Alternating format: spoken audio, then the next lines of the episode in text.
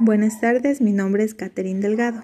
Bueno, respondiendo a la pregunta, aunque la enfermería es una ciencia social y humanista, ¿por qué necesita de la bioestadística? Bueno, la enfermería necesita de la bioestadística ya que ésta nos permite describir y diagnosticar varios problemas dentro de la salud y poder tomar decisiones sobre bases más sólidas en base al razonamiento lógico.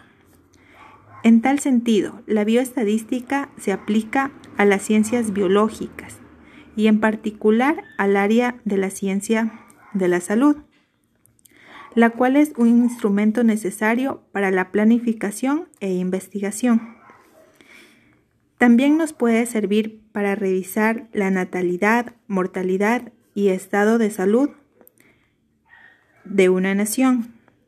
Básicamente los programas de salud en forma mensual utilizan una matriz que ayuda a medir el impacto del programa en la población. Gracias.